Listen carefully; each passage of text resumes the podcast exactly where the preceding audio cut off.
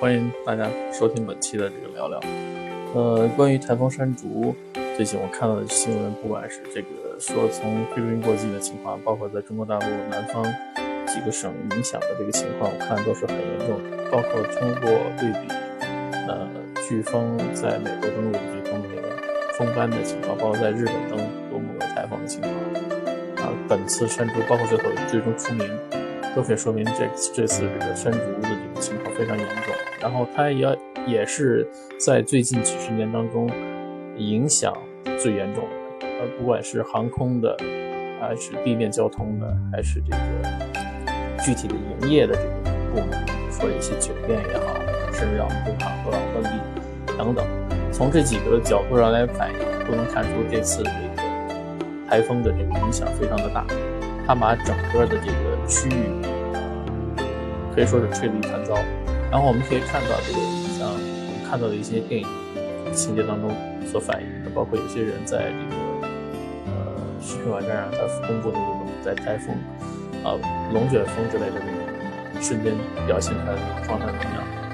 呃，这台风呢就感觉像是一个更庞杂、更庞大的一个气旋系统，它不像。龙卷风，那么在一个相对来说比较小范围爆发，它是一个大区域、大范围的气旋。我们知道，像在整个的太阳系系统里头，其他的星球，比如说像木星啊，可能木星更更明显一点，都是这种，它是一个气旋星球嘛。我们看到一个很大的风斑。这次这个在中国南中国海出现的这个山竹这个台风呢，它也是很明显的一个。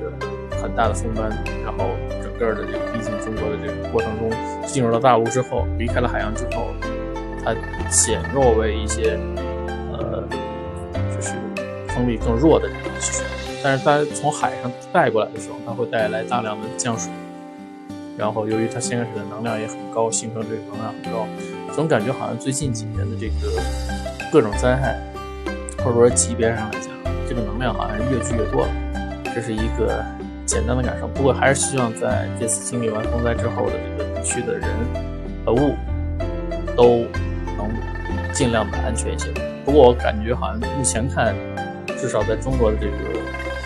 目前报道的这个情况，跟菲律宾比还是要相对来说好一些。这也可能跟两个国家的实力相差巨大有关系。虽然这个风经过中国的地区所人经历的这个人口密度比菲律宾要大更大。